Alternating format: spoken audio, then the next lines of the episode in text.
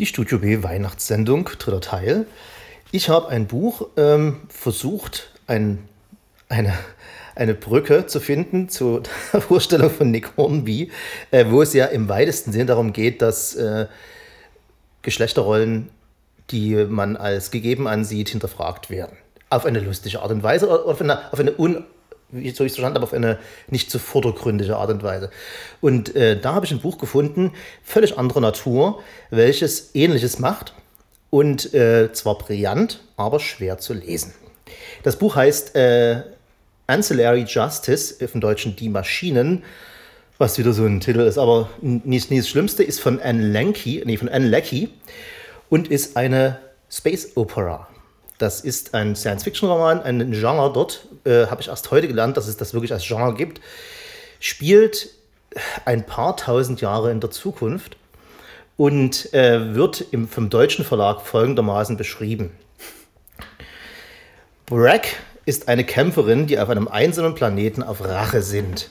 Hinter ihrer verletzlichen, menschlichen Fassade verbirgt sich mehr, als es zunächst den Anschein hat. Sie wurde von den Ratsch geschaffen, die nach und nach das gesamte Universum unterworfen haben.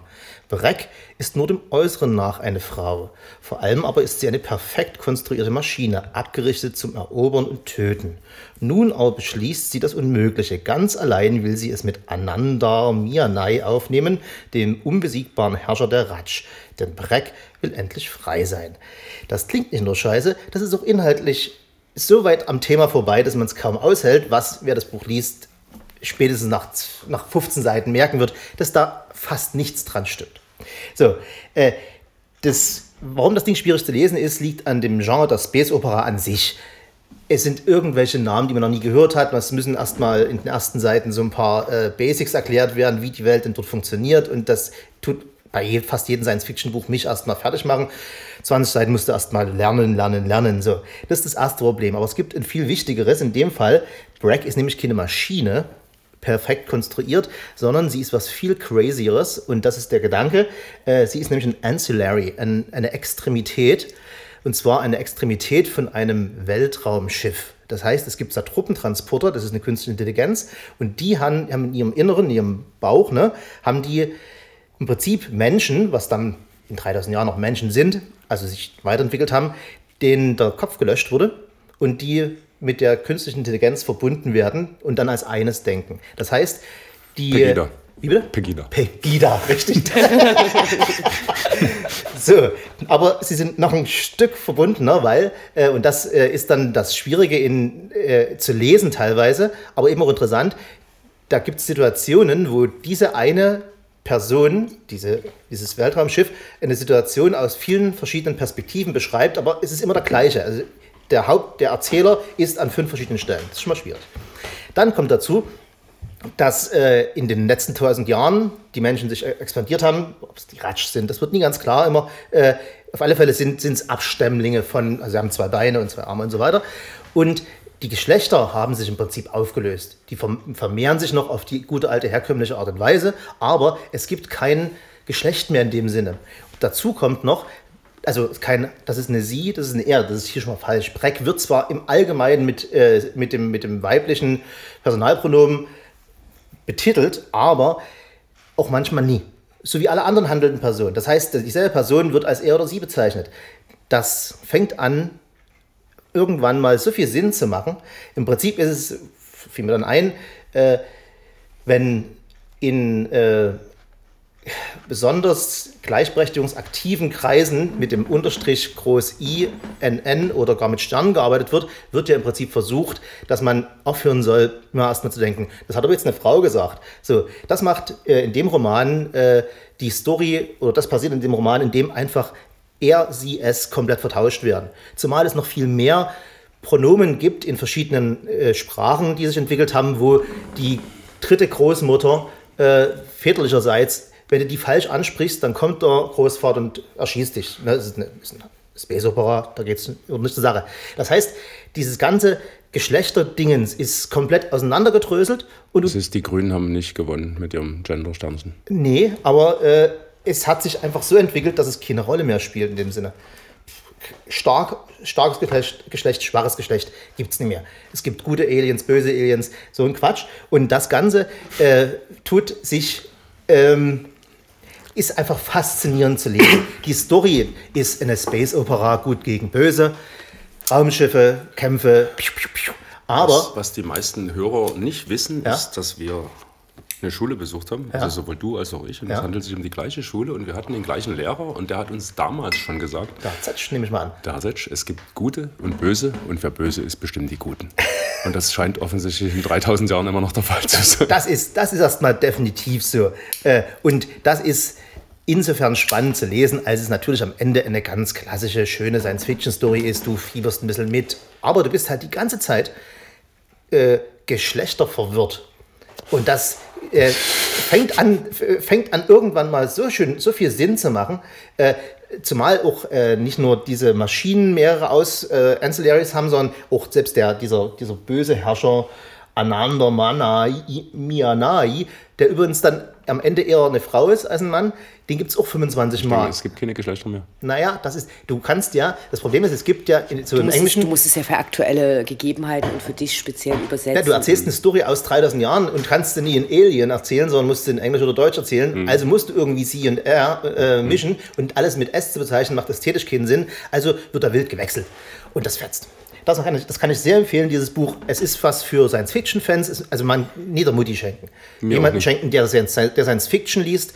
Und äh, gibt es mittlerweile schon drei oder vier Teile. Äh, ist äh, von Anne Leckie, heißt Ancillary Justice. Der erste Teil ist auf Deutsch erschienen, heißt Die Maschinen. Äh, in Klammer, was wird aus den Ma Menschen, wenn die Maschinen frei sein wollen? Alles Bullshit. Das ist Verlagsgedöns, da müssen wir durch. Ich freue mich auf die Verfilmung. Also, also im Die Original. Schon die Rechte, es wurde, sie hat ein Drehbuch geschrieben für Fox, äh, für eine TV-Serie. Sie haben, das Problem ist nur, äh, diese Ratsch sind geschlechterlos und dunkler Hautfarbe und da hat Fox ein ganz großes Problem bekommen, wie sie das so machen und die sind wohl über, den- über den Pilot, äh, über das Pilotdrehbuch nicht hinweggekommen bisher. Trotzdem sensationell. Also ich habe sofort zehn Leute auf meiner Geschenkeliste, wo ich weiß, dass das Buch perfekt ist. Ja. Vielen Ich habe mit Science Fiction gar nicht am Hut. Bin eher so ein Mensch, der gern realistische Dinge liest. Das kommt und geht bei mir. Zur Zeit, das letzte Jahr, habe ich wieder ein paar mehr Science-Fiction. Soll ich noch eins hinterher schieben? Das geht schneller. Äh, ähm, und zwar haben, ich weiß nicht, hast du es auf der Liste äh, äh, von, St- von äh, Stephenson Seven Eves? Darüber wollte ich gerne du sprechen? Dann, dann tue ich es äh, nach, äh, nach diesem Buch sagen, weil das ist, um, das, das ist eine schöne Brücke. Dann nach, den, nach den Stephenson. Ich finde, das ist ein sehr literarischer Satz. Dann tue ich es nach dem Buch sagen. Ja, schön. Schön. Wirklich. Bei wem ich du mir- Deutsch? Habe ich mir überlegt. Ja, auch. bei deiner Mutter, glaube ich. nee, ich hatte, glaube ich, nicht bei deiner Mutter Deutsch. Aber also wir, äh, uns, wir, sind, äh, wir kennen uns schon sehr lange, Mirko Glaser und ich. Wir haben jetzt festgestellt, seit 35 Jahren. Wir sind zusammen in die Schule gegangen, wenn auch in getrennte Klassen. Unterschiedliche äh, Jahrgänge regelrecht. Ich bin der Ältere, hört man. So, wer möchte weitermachen? Ich habe ein wunderbares Weihnachtsbuch mitgebracht. Herrlich, das ist der Sinn und Zweck der Sendung. Genau. Schon vom Titel her. Der wunderbare Massenselbstmord. das habe ich auch geschenkt bekommen vor ein paar Jahren von einem guten Freund, der, die, der den Hang zu schrägen finnischem Humor mit mir teilt. Das Buch ist von Arto Pasilina. Ich weiß nicht, ob ich das richtig ausspreche, ich kann kein Finnisch. Und äh, kurz erzählt, ein Mann, der mit sich selbst nicht mehr weiter weiß, will sich umbringen und geht zu diesem Zwecke äh, in eine alte Scheune und trifft in dieser Scheune jemanden, der sich auch umbringen will. Und dann denken die, naja, das könnten wir dann so zusammen machen, dann macht es ja mehr Spaß. Und äh, als sie dann überlegen, wie sie sich umbringen, stellen sie fest, dass es ja wahrscheinlich noch viel mehr Leute gibt, die sich gerne umbringen wollten und dann äh, versuchen letzten Endes die Finnen zusammenzubringen, die sich gerne umbringen wollen, um eine Reise zu organisieren, um sich gemeinschaftlich umzubringen. Es ist eine sehr schräge Geschichte, es ist im Prinzip ähnlich wie Kaurismäki-Filme. Und Das liegt daran, dass es da immer dunkel ist und äh, sehr, sehr lustig. Ich lese, ich lese ganz kurz die ersten Ja. Sätze vor, weil genauso ist das ganze Buch. Der ärgste Feind der Finnen ist die Melancholie. Trübsal, grenzenlose Apathie. Schwermut lastet auf dem unglücklichen Volk, hat sich im Laufe der Jahrtausende alle Menschen des Landes unterworfen, sodass ihre Seele düster und ernst ist. Die Wirkung ist so verheerend, dass viele im Tod die einzige Rettung aus der Bedrängnis sehen. Das finstere Gemüt ist ein schlimmerer Feind als einst die Sowjetunion. Die Finnen sind jedoch ein Volk von Kämpfern. Nachgeben gilt nicht. Ein ums andere Mal rebellieren sie gegen den Tyrannen. Schöne Einleitung, finde ich. Augenblick. Und äh, wird's. Nee, äh, ich wollte dich gerade noch am Ende fragen, ob es klappt, aber äh, sollten wir jetzt nicht verraten. Ich spoilere nicht, super, nee, super, ich bin ja nicht du. Super Überleitung. Hey, lass, lass mal kurz noch, äh, äh, du wolltest noch mehr sagen, oder? Oder äh, es das ist eine, eine, völlig abstruse Geschichte auf jeden Fall. Organisieren die dann diese Zusammenkunft? Es gibt eine Gruppe von 80, 60, weiß nicht genau, vielen Menschen, die sich gemeinschaftlich umbringen wollen. Und wie es so ist in der finnischen schwarzen Komödie, äh, alles, was schief gehen kann, geht schief. Ja. Sensationelles Buch, sehr, sehr lustig, wunderbar, würde ich jedem schenken, der äh, dessen Humorverständnis nicht bei Mario Barth aufhört. Ich wollte gerade sagen, das kann auch ein gefährliches Buch sein, weil zu Weihnachten passieren die meisten Selbstmorde statistisch. Ich habe es äh, in verschiedenen Phasen meines Lebens gelesen. Es hat mich nie inspiriert, Hand an mich legen zu wollen. Okay. Wir wollen jetzt aber die Leute nicht mehr unterbrechen, nur weil wir gerade eine schöne Brücke hören. Ne? Aber du hattest die Brücke schon auf den Ohren, weil ich gefragt habe, wie es denn ausgeht. Und da wolltest du bestimmt überlegen zu meinem äh, Lieblingsbuch des Jahres, kann ich schon mal sagen. So, so vorhersehbar. Äh, es gab dieses Jahr eine Studio B-Sendung, in die Heiko und äh, mich tief zerstört zurückgelassen hat, weil äh, Herr Falschgold die Person ist, die immer alle hasst, die ihm irgendwas über irgendwas erzählen, was er noch lesen möchte, der davor warnt, äh, in die Zeitung zu gucken, wenn ein Buch gerade besprochen wird. Und er, dann hat er eine Sendung gemacht und hat ein komplettes Buch erzählt. Und zwar äh, das letzte von Neil Stephenson. Und äh, das hat Heiko und mich tief erschüttert zurückgelassen. Äh, die Annahme von Herrn Falschgold war, ich würde es ja wahrscheinlich sowieso nicht lesen wollen, weil es ist viel zu düster. Nicht ich fand es alles ganz schrecklich. Alle, alle, die es alle die's lesen, genau, denen ich es empfehle, genau. hab, da habe ich denen sozusagen versucht, die Angst oder äh, das, das Schlimmste zu ersparen. Mein genau. lieber Irmgard, ich kann mir viel vorstellen, aber dich im Zustand der Erschütterung. Es, es, es war wirklich, es war sehr, sehr bitter. Ich habe auch geweint. Also es ist nicht auf der Aufnahme zu hören, aber es war dramatisch. Letzte Nacht äh, bin ich um vier nach Hause gekommen, konnte nicht schlafen. Und dann habe ich äh, dieses Buch angefangen. Es ist Seven Eves von Neil Stevenson, von dem ich ähm, seine ersten Romane alle äh, unglaublich gerne gelesen habe. Ich glaube ungefähr bis zur Barocktrilogie. Danach hat er viele Sachen geschrieben, die äh, für die man technisch sehr offen sein muss, also die, wo mein technisches Verständnis oder meine Bereitschaft äh, gemindert hat, mich darauf einzulassen. Dein Nerdtum sozusagen nicht gereicht genau, hat. Genau, mein, mein, mein Nerdtum nicht gereicht hat und äh, letzte Nacht oder eben heute Morgen habe ich dieses Seven Eves begonnen und es ist ein ganz wunderbares Buch. Also Neil Stevenson kehrt äh, zu einer einfacheren Erzählweise zurück äh, er zieht wunderbare Parallelen zu ein paar Personen, die leben. Es ist äh, im Prinzip die Geschichte, und ich spoilere jetzt mal nicht so sehr wie Herr Falschgold. äh, zu Beginn ist es so, dass äh, der Mond in sieben Teile zerbricht.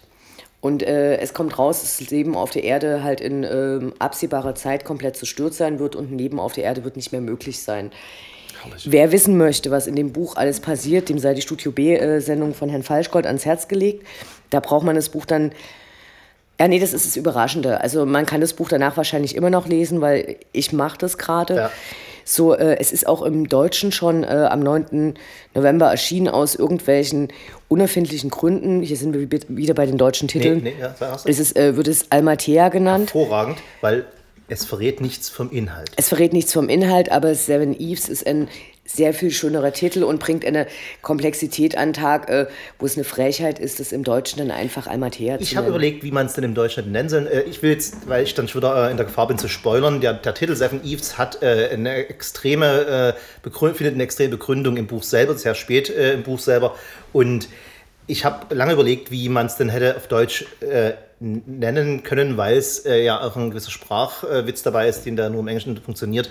Ich finde es aber super, dass die, nicht dass, dass die das, das, Buch nicht genannt haben, wo man schon mal weiß, der, der zerplatzte Mond oder irgend sowas. Ne? Das hätte es auch sein können. Äh, das, das, das mit dem zerplatzten Mond passiert allerdings direkt auf der dritten Seite oder so. Also das, äh, das kann man tatsächlich spoilern.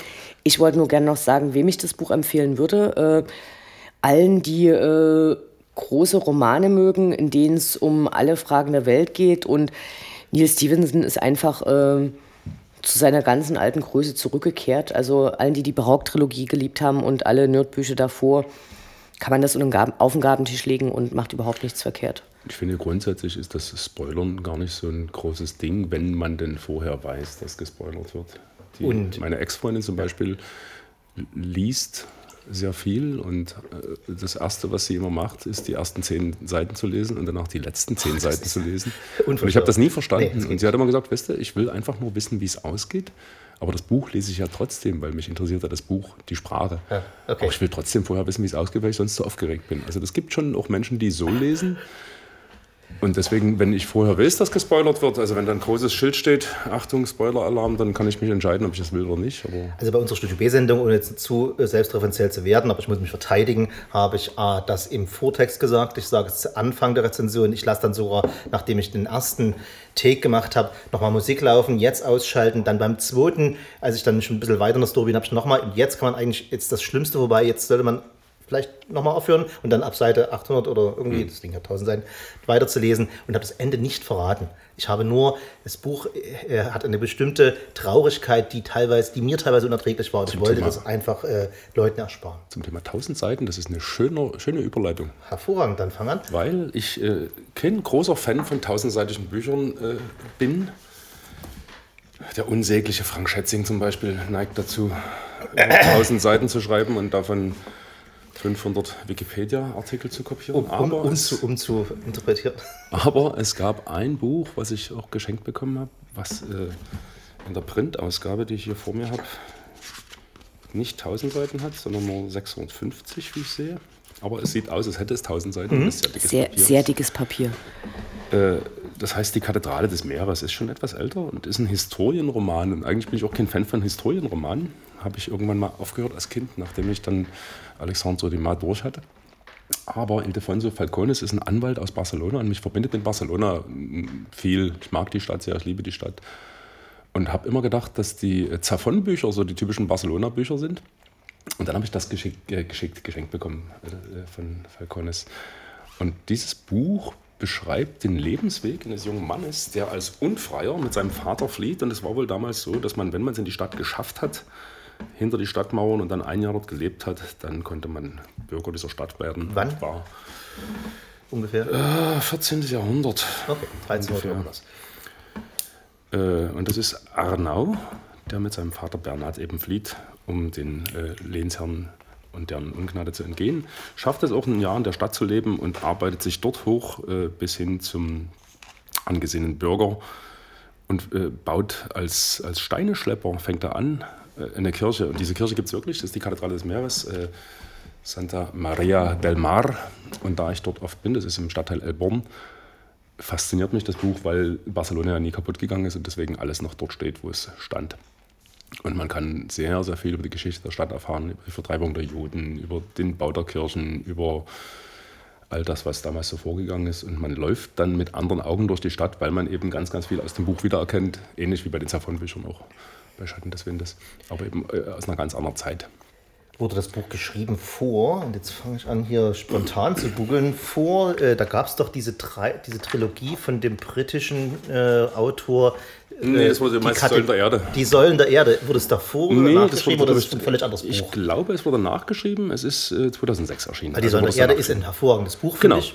Und es als, e, äh, als U-Literatur ähm, äh, gewährt, aber ich finde es fantastisch. Das, diese Unterschiede sind eh Quatsch. Aber ich finde, also wenn, wenn man Säulen der Erde mochte, hm? dann ist das auf jeden Fall ein Buch, was man auch lesen kann, weil es. Amazon anfangen. Was kann man? Du kannst bei Amazon anfangen. Ja, genau. Die Menschen kaufen auch das.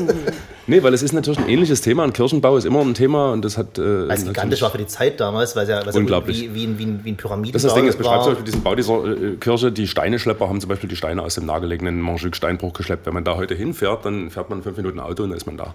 So Aber das war halt im ne? 14. Jahrhundert anders. Da ja. ging man zu Fuß und schleppte 100 Kilo schwere Steine, um eine Kirche zu bauen. Und Wenn du den Berg einmal hochgelaufen bist, dann sind es halt mehr die fünf Minuten Autofahrt, sondern ist es halt auch schon ohne Stein genau. ziemlich hart. Und das ist wirklich so mein persönliches Barcelona-Buch. Also wer zu Barcelona eine Beziehung hat, wer historische Romane mag, dem sei dieses Buch ganz, ganz ans Herz gelegt. Ich habe für diese 650 Seiten, glaube ich, einen Tag gebraucht, weil es mich wirklich gefesselt hat. Und das ist äh, jetzt auch nicht so oft der Fall, dass ich mir die Zeit nehme. Wir machen kurz Musik, füllen unsere Gläser auf und ich finde, dass wir noch ganz gut reden für, naja, ich habe hab aber immer noch 5000 Bücher. Hast du schon gedrückt, ja? Ne? Nee, noch nicht. Jetzt drücke ich. Pause. Pause. Musik.